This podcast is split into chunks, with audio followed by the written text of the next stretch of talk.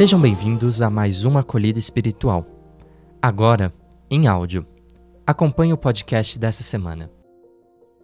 A importância da oração em nossa vida. A oração na vida de Jesus foi determinante para a continuidade da missão que Deus lhe havia confiado.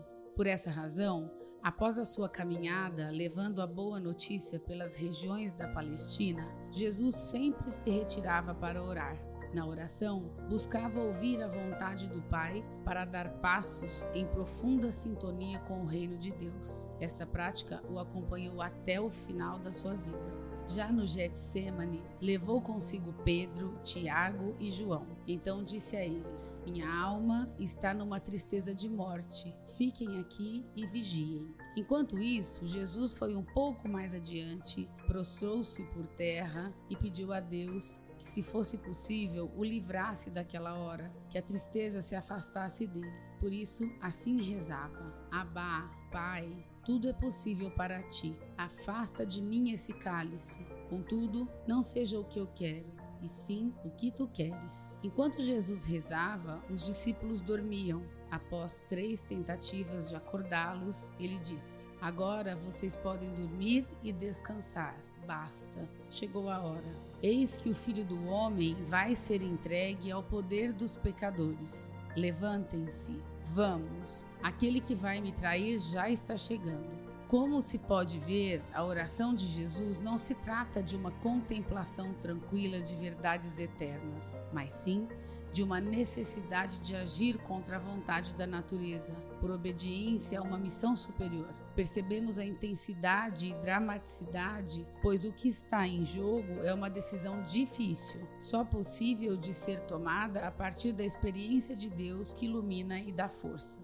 O ser humano que se acomoda numa vida artificial, fugindo dos desafios do reino de Deus neste mundo, não chega à verdadeira oração. Ele pode meditar sem fim os anúncios proféticos ou salmos, mas se o anúncio nunca chega à hora da realização concreta, se nunca passa da fase do anúncio indeterminado ou do ato urgente e da decisão inevitável que conferem vida e materialidade. A oração é pura consideração estéril, vazia e sem efeito. Trata-se então de um combate imaginário, muitas vezes carregado de moralismos, com pouca incidência sobre as questões essenciais da vida. Atentos à importância da oração em nossa vida, vamos ver o que São Lucas nos relata sobre a insistência com que devemos nos dirigir a Deus. Naquele tempo, disse Jesus aos seus discípulos: Se um de vós tiver um amigo e for procurá-lo à meia-noite e lhe disser: Amigo, empresta-me três pães, porque um amigo meu chegou de viagem e nada tenho para lhe oferecer. E se outro responder lá de dentro: Não me incomode, já tranquei a porta e meus filhos e eu já estamos deitados. Não me posso levantar para te dar os pães. Eu vos declaro mesmo que o outro não se levante para dá-los, porque é seu amigo, vai levantar-se ao menos por causa da impertinência dele e lhe dará quanto for necessário. Portanto, eu vos digo: pedi e recebereis, procurai e encontrareis, batei e vos será aberto. Pois quem pede recebe, quem procura encontra, e para quem bate, a porta se abrirá. Como podemos notar, Deus sempre nos atende porque Ele nos ama de maneira incondicional e quer que também sejamos capazes de amar aos outros, como bem disse Jesus. Amai-vos uns aos outros, como eu vos amei. Contudo, uma das coisas que infelizmente temos dificuldade de entender é que o amor é um dom gratuito, uma atitude desinteressada que possibilita o encontro em que o Espírito Santo se manifesta e enriquece todos os envolvidos. Sendo assim, somos impulsionados pela oração a pedir e receber para doar a vida e amar sem medida. A oração nos ajuda a conhecer as belezas da vida, abre caminhos para nos encantarmos e então nos envolvermos. Por isso, nos auxilia no processo do desenvolvimento espiritual e contribui para descobrirmos as coisas belas do mundo e nos fascinarmos com toda a criação.